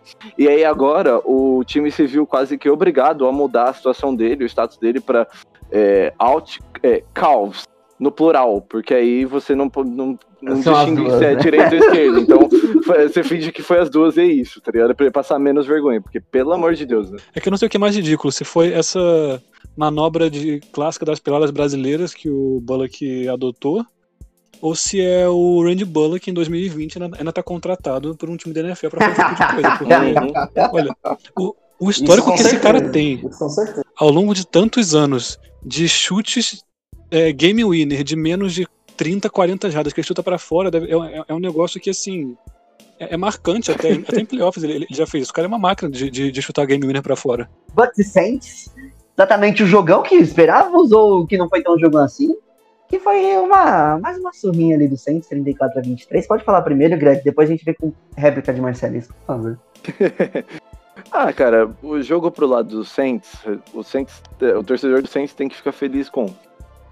Ah, Teve a renovação do Camara, então pra mim foi meio óbvio até que eles deixaram o Camara, é, enfim, fazer a mágica dele, enfim, aparecer nos momentos mais importantes ali pra ter mais destaque depois dessa renovação de contrato. E acho que o, ele, ele fez muito bem o papel dele, quase teve três touchdowns, né? Teve um touchdown no, no finalzinho que foi tirado por alguns centímetros, mas enfim, foi justo. E acho que o, do ataque, acho que é mais isso. O Mike Thomas ficou bem sumido, Sanders também não teve uma estreia exatamente muito boa. O, só o Murray que teve eh, uma partida bem, bem sólida, né? Mas o próprio Drew Brees não teve números muito bons. O que fica mais de positivo para o time do Saints, com certeza, é a defesa. Sem dúvida alguma, a defesa do Saints foi muito dominante. É, fez o. Forçou o Tom Brady a lançar duas interceptações, incluindo uma pick six. E aqui vem estatística aleatória: o, o Tom Brady se tornou o terceiro jogador, se juntando ao Matt Schaub e ao Blaine Gabbert, se tornou o terceiro jogador da história da NFL a lançar três pick six em três jogos seguidos. Dois últimos pela Patriots, obviamente Boa companhia que ele tá. ótima companhia. E é, a defesa do Saints foi muito bem, assim, num todo. A pressão em cima do, do Tom Brady funcionou muito bem. A defesa contra o jogo corrido também foi excepcional. É, não tenho o que reclamar, é o nível da defesa que a gente já esperava já. Tem, assim, o, o ataque não precisou ser o ataque do New Orleans Saints pra gente ganhar. Tem que ver se nos próximos jogos, caso precise, vai entregar o que, que é necessário, né? Principalmente agora com essa lesão aí do Mike Thomas que saiu agora há pouco. Que, enfim, ele vai ficar fora algumas semanas, ainda não sabemos quantas. E vai ser um desfalque bem importante aí para as próximas semanas. Mas A gente vai ver se a gente consegue aguentar aí com o Cook talvez recebendo mais passes, o próprio Camaro também. É, quem, Enfim, vou passar a bola aí pro Marcelo. quem tem o backfield do Saints pode ficar feliz em relação a isso, né? E quem tem o Manuel Sanders também. Sem dúvida, porque o Murray mostrou bem que, tipo, ele não precisa ser running back 1 pra ter volume de running back 1, tipo, pra fantasy. Uhum. Sim. Olha, eu vou, vou falar pra vocês. Começar falando de uma pergunta que um amigo me fez, o Chatuba, abraço Chatuba.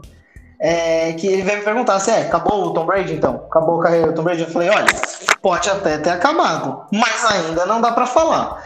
Então, é um jogo que assim, perdeu. Eu acho que a previsão meio que era essa, não, não é o fim do mundo, mas é, o, eu acho um sinal muito negativo é o quanto que a incógnita do Tom Brady é definitiva para a equipe, né? Porque o que, que, que o Tampa Bay Buccaneers precisava? Precisava de um quarterback que não ia ficar entregando a bola para outro time.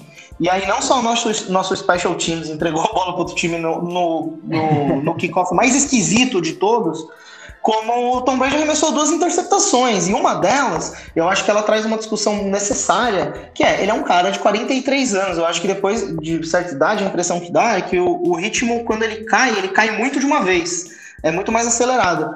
É, a segunda interceptação dele é um, é, é um passe que, para ele completar, ele ia precisar de um rojão, ele ia precisar ter o braço do Cam Newton com esteroide. e ele não tinha nem, nem ter tentado, sabe? Então, assim, é, é complicado, porque é o que eu falei. O time, pra, na, a sensação que eu tinha de elenco era que ele tava t- quase completo. Eu precisava de um quarterback que não fosse doido. Aí chega o Tom Brady e fala: Bom, é só não ser doido.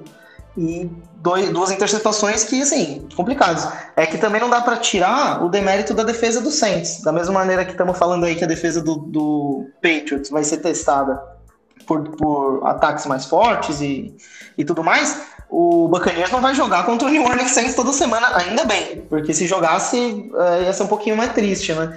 Então, vamos ver. Depois da semana que vem, vocês vieram me zoar no grupo, mas depois da semana que vem, se perder do Panthers, aí sim eu vou ficar chateado, porque é, é um jogo que eu espero, é um jogo que eu espero que os caras consigam reagir, porque não é vergonha perder do Saints. Teve até algum um momento do jogo que encostou em um placar rapidamente, já, já chegou em mais de 30, mas pô, é só encorajado. O problema é que é isso, a maior incógnita do Tampa Bay é o Tom, é o Tom Brady, aí você não sabe se o cara vai melhorar. Ainda tem essa história do, do técnico Bruce Arians falar que falar na imprensa que a culpa foi dele. Tipo, o Bill Belichick era conhecido por pegar mal com os caras que erravam, pegar mal, assim, humilhar os caras. Mas entre quatro paredes, né? Aí não sei se também se, se o garotão vai achar ruim, assim, Ah, mas difícil, né? melhor que o Matt Patrícia, que depois do jogo contra o Bears falou que a culpa não foi dele. Falou, o que eu podia fazer?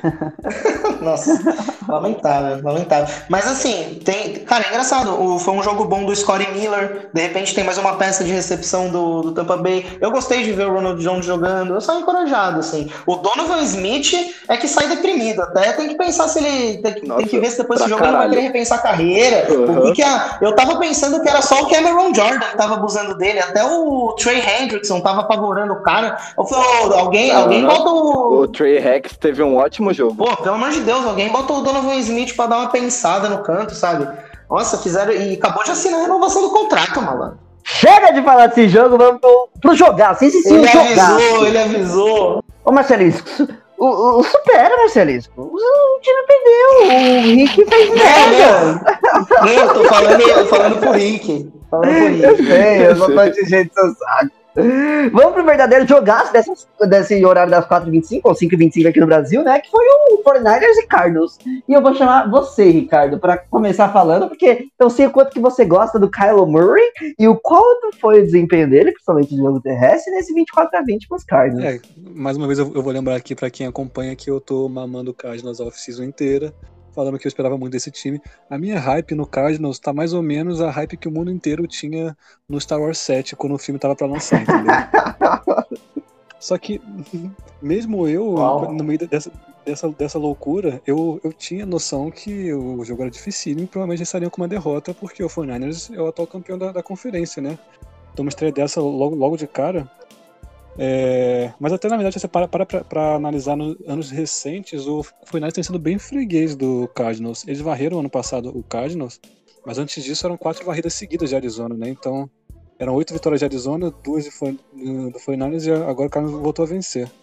Mas assim, o amadurecimento do Kyler Murray, que a gente tá torcendo pra acontecer esse ano, parece que tá acontecendo mesmo, né? O moleque ele tem muito talento e ele fez uma partidaça. O Hopkins, sem pré-temporada, sem entrosamento nem nada, já chegou tendo 14 recepções para 150 jardas. Né, O Murray adorou esse brinquedo novo que deram para ele. Mas ele ainda fez bom uso do- é, dos antigos. No começo do segundo quarto, já, já teve uma boa prova da capacidade do time, né? É, a defesa co- conseguiu parar São Francisco numa quarta e gol na linha de um. Aí pra sair do buraco foram duas conversões seguidas de, de third down, tipo uma terceira para seis e uma para oito. Uma com Hopkins e outra com Fitzgerald, que foram duas rotas perfeitas que eles pararam exatamente na linha do first down, já tomaram porrada, mas caíram segurando a bola. Então, você ter jogadores com esse talento e com essa inteligência também ajuda muito, né? E o Murray virou o jogo no começo do último quarto, com aquela corrida linda de 22 jardas. Ele trouxe uma dimensão pro, pro jogo, correndo ainda melhor do que ele, ele, ele costuma correr. A defesa do 49 não conseguiu parar. É, Aí o Cardinals acabou até tomando a virada depois, mas aí na campanha seguinte o Murray já matou o jogo com um, bom- um lançamento longo pro Andrew Hopkins, depois o touchdown do Keenan Drake. E na campanha final, a, a secundária do Cardinals apareceu muito bem, né? Que foi uma secundária que sofreu muito no ano passado, mas aí o Patrick Peterson defendeu um touchdown dentro da end zone, e aí o Byron Murphy no third down e no fourth down fez duas defesas se- seguidas, é, a bola para vencer o jogo. É, então, pro Cardinals, é, foi a estreia dos sonhos, né? Do lado do, do 49ers, é, a ausência do Debo Samuel foi muito sentida, do George Kittle também, que acabou machucando no, no primeiro tempo e depois só ficou em campo para fazer número. O Tevin Coleman também acabou tendo o papel dele reduzido, já que ele tem uma, uma doença que eu não, não sei o nome, que com a qualidade do ar, se estiver muito ruim, ele corre risco de saúde, então ele tem que ficar se guardando mais, e como tá tendo, muito incêndio lá na Califórnia, eles deram uma segurada nele, acharam melhor não, não colocar muito em campo. É, mas assim, o Kyle Shanahan co- continuou ótimo, como, como sempre, nas chamadas ofensivas, ele explorou bem as fraquezas do rival. É, nesse caso, pisou muito pro Cardinals a falta de pré-temporada pro Isaiah Simmons, que entrou totalmente perdido. E os dois touchdowns foram em passes para running backs em cima do Isaiah Simmons, que tinha o wide receivers cruzando perto dele, acabou se perdendo na marcação e os dois touchdowns en- entraram. É, mas enfim, o Fernandes não precisa se preocupar tanto com esse jogo, eu acho. A defesa foi, bem dentro do possível, como sempre, segurou esse bom ataque do Cardinals é, dentro do possível, apesar de acabar perdendo o jogo. O time fez uma boa partida, assim, perdendo os detalhes, né? não precisa assustar, ainda é o time que foi vice-campeão do Super Bowl no ano passado, mas precisa que os jogadores do ataque fiquem mais saudáveis para funcionar melhor daqui pra frente. É, mano, o meu comentário sobre esse jogo é que eu acho que, tipo, a gente não precisa dar overreact sobre nenhum dos dois times. É o que o Marcelis Uhum. falou. O 49ers não precisa ficar assustado porque, nossa, é, teve um jogo terrível, perdeu para um time muito ruim. Não, o time do Cardinals é muito bom e tem um ataque muito bem ajustado e o ataque funciona muito bem nesse jogo. E o time do Cardinals também a gente não pode arrepar demais, porque eu acho que a defesa mostrou algumas das alguns dos seus problemas aí nesse jogo. Então acho que ainda vai ter vai ser uma campanha um, um tanto quanto truculenta aí pro pro time do Arizona Cardinals, mas é, assim, tem que ficar feliz, claro que que ganhou de um adversário da divisão muito forte aí que acabou de perder o Super Bowl. Mas é, é só não dar overreact. Os dois times vão ter boas campanhas, o Cardinals não boa demais, também não acho que vai brigar por, sei lá, seed 1 ou qualquer coisa assim. E também não acho que o 49ers vai ficar de fora dos playoffs ou qualquer coisa do tipo. Só não, mano.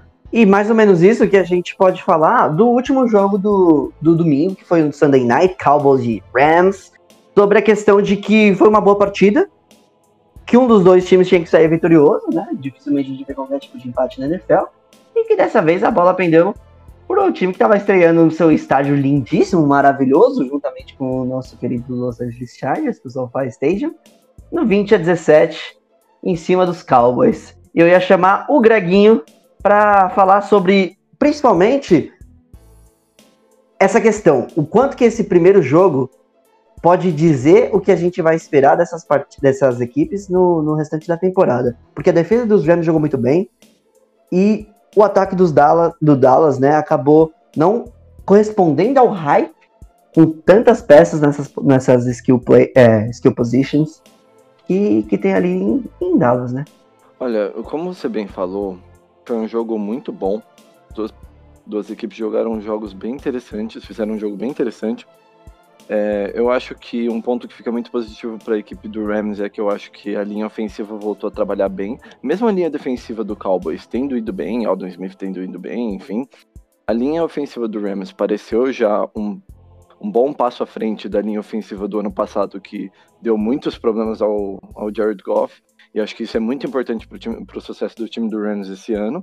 O Malcolm Brown se aproveitou muito bem disso, correu muito bem com a bola, enfim, eles deram muita bola para ele mesmo, porque ele é o cara mais acostumado ao sistema e ele tinha que chegar jogando mesmo nesse primeiro momento. Acho que era isso mesmo, era até esperado que o Cam Makers tivesse um passo atrás, mas ele também é, foi bem nas oportunidades que, que recebeu até. É um, uma dupla aí promissora. E acho que você falou bem da defesa do Rams também, que apareceu muito positivamente. A secundária foi, foi bem, mas principalmente a DL teve um jogo muito bom.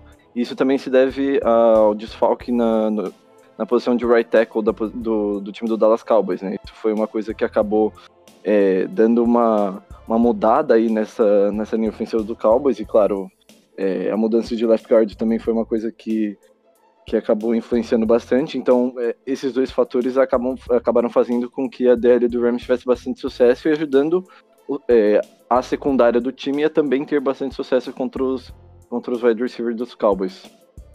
É, do, já do lado do Cowboys, assim, eu também não vejo muita razão para para overreact. Acho que, por exemplo, tipo, a galera que tá reclamando do, da chamada do Mike McCarthy, dele não ter chutado field goal naquela quarta para três, no, mais pro começo do quarto quarto. Acho que, como ainda tinha bastante tempo no relógio, eu entendo o pensamento dele de, sei lá, tentar fazer touchdown para abrir uma boa diferença, porque ainda poderia ter mais mais pontuações no jogo, enfim, ele poderia tomar ponto e voltar, ter outra campanha de volta. É, acho que não, não, você não pode culpar a derrota nele e também nenhum dos jogadores. Assim, acho que é, chegou no final do jogo, a defesa do Rams acabou se sobressaindo, mas o ataque do, do Cowboys não foi de todo mal. O, o Ezekiel Elliott teve uma boa partida, o do CD Lamb foi um pouco apagada, mas até que foi bem enfim, é, acho que a, a, a, nota mais negativa aí para o ataque do Cowboys fica com o Blake Jarwin, né? Claro que sofreu a lesão, vai ficar fora da temporada no, por causa do, do, ligamento do joelho, enfim. Acho que esse é o principal problema aí que o Dallas vai ter que, que resolver. Tem gente até falando de talvez Des Bryant virar um Tyrande em Dallas, olha só, que ideia miraculosa, mirabolante ia ser essa aí. E, enfim, acho que os dois times jogaram bem e são dois times que vêm vem bem para essa temporada. Acho que uh, a linha ofensiva do Cowboys voltando a ficar saudável vai ser um bagulho que vai ajudar muito eles nessa, nessa temporada para os próximos jogos. E se essa defesa do Rams continuar nesse nível que atuou, pode ajudar muito esse ataque a, a ter mais sucesso. Outra, outra lesão no time dos Cowboys que a gente acabou não comentando é do Van Der Esch, né, mano? Como é impressionante a, a fragilidade que ele tem, né? A questão que o Marcelisco falou algum, há, algum tempo atrás nesse episódio, da disponibilidade. O cara é excelente jogador, já demonstrou dois anos atrás, principalmente, quanto que ele é bom, mas ele não consegue ficar saudável. É realmente muito triste isso. Vamos ver se. torcer para que essa lesão não tenha sido tão grave quanto outras que ele já teve e que, que ele possa voltar ainda nessa temporada. Né? É, te falar uma coisa, viu? Se, alguém se eu não me engano, eu acho que ele já tá. Acho que ele já tá out for the season, se eu não me engano, viu? Já tá out for the season? Se eu não era, era Mac, né, mano? Está... É, então, se eu não me engano, ele já está out for the season. Pelo menos metade da temporada. Acho que ele tava procurando uma segunda opinião. Eu, uma coisa que eu gostei desse jogo foi a atuação do Rams, porque lembrou o Rams de dois, três anos atrás, e assim, esse Rams entrando forte na temporada, numa divisão que tem o 49ers, o Seahawks e o Cardinals jogando o que eles jogam. Isso aí é para ser uma das maiores disputas nos, últimos sei lá quantos anos. Vai ser bem interessante, com certeza, porque são os quatro times são bons, né? Os quatro times têm força. Obviamente tem uma, uma, uma prateleirinha ali, a gente coloca os dois os dois que foram para os playoffs ano passado, né? 49ers e Seahawks. E depois vem os outros dois times, mas com certeza vai ser uma disputa sensacional. Vamos seguir para Monday Nights, vamos seguir para os dois jogos que a gente teve ontem, no dia da gravação, no dia 14 que a gente teve Steelers e Giants, jogo que marcou a volta do Big Ben, uma volta que foi muito desejada pelos torcedores dos Steelers, né? E marcou também o, o, o atropelamento que foi a linha ofensiva, ah, desculpa, né? A linha defensiva do Pittsburgh Steelers com a linha ofensiva do New York Giants, né? O jogo foi 26 a 16. Também é mais um jogo que não representa, o placar acaba não representando o que foi o jogo em si, exatamente porque a defesa dos Steelers estava toda hora jantando a linha ofensiva no New York Giants, onde Trucidando, né? trucidando. Foi, foi algo terrível de ver para o torcedor de New York. Principalmente de ver que o Saquon Barkley teve 15 tentativas para 6 carregadas.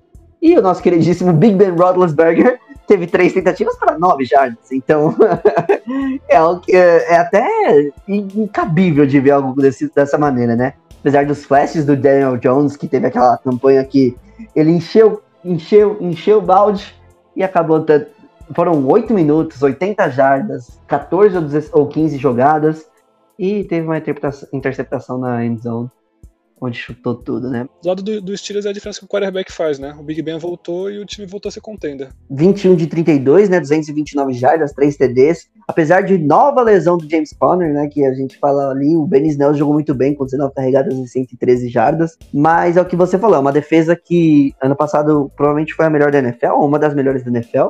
E agora voltou a ter um ataque, junto com o seu quarterback, que futuro Hall da Fama aí. A defesa dos Steelers é animal e, e um, ter um quarterback Hall of Famer, mesmo que com 38 anos nas costas, o time vai ser contender de qualquer forma. Ano passado já foi contender não para Super Bowl, né, mas para playoffs, que disputou ali, acabou perdendo, acho que, se não me engano, quatro partidas nas últimas semanas ali e acabou deixando a vaga escapar.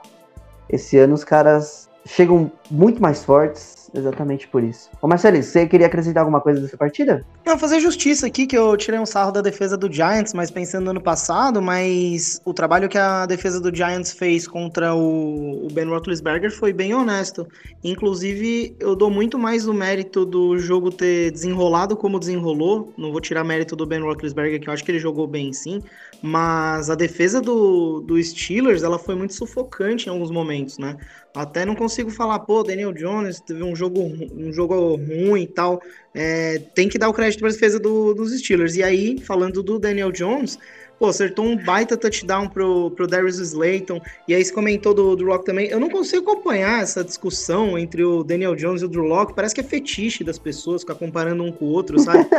Já que, já que esse jogo não te apeteceu tanto pra falar, vamos falar de Titans e Broncos, que aí sim você pode falar do seu menino Drew Locke, que não vamos comparar ele junto com o Daniel Jones, mas só que a gente pode falar do desempenho dele, que foi feito de altos e baixos também, e principalmente do Gaskowski, né? O jogo foi 16 a 14 pro Titans, ganhando num field goal do Gaskowski, mas ele teve outras, outras jogadinhas ali que ele acabou deixando passar. Cara, o Luquinhas falou esse jogo não te apeteceu tanto. Que diferença faz ter um, um bom apresentador né, no programa? Achei sensacional.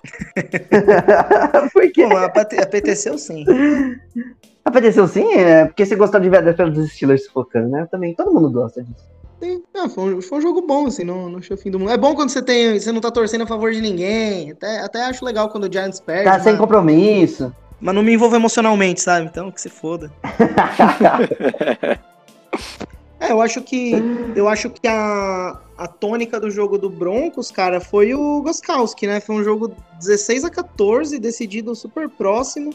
O Goskowski errou quatro field goals, três field goals e um extra point. Isso, três field Teve um goals e bloqueado, e, né? E com o Titans perdendo de 14 e 13 no último minuto do jogo, foi lá e conseguiu virar a partida. O que eu achei curioso foi como ele tinha errado muitos chutes, o Vic Fangio, com o relógio acabando, o Titans já super próximo da, da red zone, é, já pronto pra chutar, o Vic Fangio não pediu tempo, meio que não, ia- a ideia que fica é disso. que ele tinha certeza que o cara ia errar o chute, porque qualquer outro técnico tinha parado o relógio pra sobrar um tempinho pra depois correr atrás, sabe? Que cara doido, velho. E aí o Goskowski conseguiu a redenção, não sei vocês, mas no- talvez no meu time ele já teria sido mandado embora. Três chutes um extra point, complicadíssimo, jogo muito menos, muito mais apertado do que deveria ter sido. E, cara, é engraçado, né? Porque toda, eu acho que a gente vai ver o ano inteiro todas as defesas é, vendendo o passe para marcar o Derrick Henry. Vai deixar o passe muito mais, muito mais aberto para não deixar o Derrick Henry correr. Ele correu para mais de 100 jardas do mesmo jeito e o, e o Ryan Tannehill conectou ótimos passes com os recebedores do Titans. Eu gostei de ver, assim. Acho que o Tennessee Titans, é, apesar de a gente talvez ter a impressão que o Denver Broncos não é contender, então seria uma vitória que não conta, eu achei que foi uma boa vitória do Titans, viu? Tem muito para melhorar, óbvio, Mas imagina, o Goskowski acerta mais três chutes, já são mais nove pontinhos, 25-14, já não é nem. Já são duas posses de bola de diferença, sabe? Eu acho que o time melhor ganhou. E eu ia falar disso que você mencionou aí do Vic Fangio, que eu queria criticar, inclusive, essa decisão, porque assim, o Goskowski podia ter errado 10 chutes que fosse. Quando você tá numa diferença de menos de um field goal e tá acabando, já passou do two minute warning, você tem os seus três tempos pra pedir, você tem que pedir timeout. Não importa se você confia no kicker do outro time ou não, você tem que dar uma chance pro seu ataque. Porque, tipo, ah, Exato. Você tá confiando, você tá desconfiando do kicker do outro time e, tipo, botando absolutamente zero confiança no seu ataque. Você só tá co- colocando toda a sua confiança nisso, tá ligado? Tipo, pra mim isso é até uma prova de que ele não confiava de que, que o Drew Locke sem o, o Sutton, né, sem o Cortland Sutton, só com o Judy, o Fent e as outras armas, conseguiria atravessar o campo pra, sei lá, pelo menos conseguir um outro field goal pra passar à frente de novo, sabe? E não teve tempo pra congelar kicker, não tem, os tempos realmente levaram pra casa, tá ligado? Eles ele não utilizou pra nenhuma das funções. É, sim, ele terminou com dois timeouts, porque ele foi pegar a bola de volta com 16 segundos, aí teve uma jogada, aí parou com 8, ele pediu timeout, e não, aí nem, nem parou com 8 e pediu timeout, a bola caiu no chão, aí foi pra uma jogada faltando 8, aí a jogada terminou com um segundo, eles pediram o primeiro timeout, ficaram com dois lá, e aí você tinha um segundo, e tava tipo, ia ser um field goal de 75 jardas, aí você ia fazer o quê, mano? Daí é o Mary, né? Eu queria ver esse field goal aí. É lá em Denver, né? McManus. Eu também queria ver o, o McManus, o McManus, depois de renovar contrato, chutando um field goal de 75 jardas pra ganhar o jogo. Ia ser bonito de ver, pelo menos, assim, ó. Mas enfim, acho que a gente falou da- de todos os jogos dessa primeira rodada, né? A gente fez nosso review completo de passamos os jogos um por um. E pra finalizar esse episódio, a gente tem que falar sobre o jogo que a gente não vai falar no próximo episódio, que é exatamente o jogo de quinta-feira, o jogo entre Bengals e Browns. Que quem tá encarregado vai ser o Marcelisco pra manter esse papo, que é o nosso preview desse, dessa segunda rodada do jogo que promete, Marcelisco? Me explica aí pra gente. É, eu sou, eu sou dessas pessoas que a gente vai estar lá na semana 8. E aí o jogo da quinta-feira vai ser um lixo, eu tô chutando, tá? Mas um jogo ruim no meio da temporada, os caras falam, pô, esse jogo aí. Não tem essa, você fica muito mais tempo sem ver NFL do que vem da NFL. Você pega qualquer coisa. Você tá no meio do deserto, você vai comer bolacha de água e sal e achar que é banquete, tá ligado? Exatamente. Então é Cincinnati Bengals contra Cleveland Browns, sim. Vai ser lindo, maravilhoso, rivalidade da, da- do estado. Do estado da onde? Eu Do gosto, estado da onde? cara, eu gosto de acompanhar a primeira escolha do draft todo ano. Eu acho que é interessante o Joe Burrow, é, apesar de ter perdido, eu acho que ele já mostrou que, que ele tá no lugar certo. Anotou um touchdown correndo, teve, chegou, ele conduziu muito bem a campanha que era para ter dado a vitória, ou pelo menos o empate para o Cincinnati Bengals. Se não fosse a chamada de é, interferência ofensiva de passe do AJ Green, tinha ganhado o jogo com um touchdown dele. Quer dizer, cara bom. E do outro lado, o Cleveland Browns, que é, que é aquilo, é o carrinho de palhaço pegando fogo, que nós torce pra algum dia acertar uma baliza, né? É, Baker Mayfield, é o que eu falei quando a gente falou do jogo do Ravens. Eu acho que medi-lo contra a defesa do Ravens tão somente é injusto. É injusto. Então, bota ele contra a defesa do Bengals. E se ele não jogar, é, já podemos colar na porta do, na porta do treino do centro de treinamento, gritando ou joga por, por amor ou joga por terror. o, o ataque terrestre é, é, obviamente, o, deveria ser, obviamente, o ponto focal do- desse time dos Browns, né? Exatamente por ter Nick Chubb, um ótimo corredor, Karen Hunt, um excelente corredor, e tirar essa pressão do Baker Mayfield, de ver que o cara não tá correspondendo, ele fica desesperado no pocket, pocket colapsando, o cara parece que não sabe o que vai fazer. Muito melhor ator, que nem a gente tava vendo hoje à tarde, dos comerciais, que se sente muito mais confortável ali do que dentro do pocket, que era o que ele ganha pra fazer de verdade, né? E acaba que o Cincinnati Bengals vai, é toda uma temporada de reconstrução. A gente, não, não acho que ninguém de Cincinnati espera que seja zero. Como é que a gente fala? Last to first, tá ligado? Que seja uma temporada maravilhosa. Mas é desenvolver o menino Burrow, desenvolver esse time que tem tantos jovens talentos, né? Que nem a gente comentou. E esperar que, contra os Browns, depois dessa lavada, que eles. Lavada, eu digo dos Browns, né? Que tenha um desempenho legal, que consiga demonstrar mais um pouco, criar mais química entre o Burrow e os recebedores, o Mixon não, não, não ter um fumble que teve nessa última rodada, e a defesa manter o jogo. Como é o nome? O jogo existente, né? Como é que eu posso dizer isso? Não tem o jogo próximo, né? Que eu acho que não vai ser uma tarefa tão complicada assim. Ô Marcelo, se você mencionou que é uma rivalidade do estádio. Não, do estado. É, do estado, isso que eu ia falar, mas eu só ia perguntar que estado, De né? Ohio. Exatamente! Glorioso estado de Ohio. Glorioso estado de Ohio, dos nossos queridíssimos fãs. Nossos queridíssimos fãs de Ohio. Eu queria fazer Ohio aqui there. um é, um comentário sobre esse jogo que pra mim acho que é, eu sei que eu posso estar simplificando um pouco, mas eu acho que o resultado desse jogo vai se dar muito nas trincheiras. Pra mim, as duas linhas ofensivas eram linhas ofensivas que estavam prometendo para esse ano melhoras bem consideráveis em relação ao ano passado. Nenhuma das duas mostrou essa melhora considerável na primeira partida. E eu acho que quem aguentar, qual linha ofensiva conseguir aguentar mais e, e deixar o seu quarterback com o pocket mais limpo, mais tempo para lançar, vai acabar é, levando a partida. Acho que essa vai ser a grande chave para esse confronto, porque são duas linhas ofensivas difíceis, são duas linhas defensivas do- dos outros lados, do outro lado, né? Tanto do Bengals quanto do Browns. Bem, bem ok, bem boas até. Então eu acho que quem segurar melhor essa pressão e manter o, o quarterback com mais tempo para lançar vai acabar levando. E eu acho que é isso. Acho que a gente acaba a nossa, nossa preview, nossa. Posso. Por favor, Marcelisco. Esse jogo também ele é um bom confronto de nomes traduzidos para português. De um lado, o cozinheiro do Campo de Maio contra o José Toca. Meu Deus do céu. Meu Deus. Algo a mais para se acompanhar. Eu acho que O padeiro, é, depois caralho, o dessa tem que terminar. Depois dessa tem que Depois terminar. da- Depois dessa Vamos tem que terminar terminar. sem, sem, sem recado final, sem porra nenhuma, porque a gente já estourou o tempo, a gente falou aqui 60 horas desse caralho. Tchau, gente, um beijo. Fica com a nossa, nossa, nossa, nossa, nossa, nossa, nossa senhora. Tchau, tchau. Nossa senhora. Fica com a Nossa Senhora aí, galera. Eu sou ator, mas senhora. tudo bem. E leiam sobre os Corigami. Dele. Não é minha senhora, não. Acabou o programa, acabou o programa. Acabou o programa. Acabou o programa.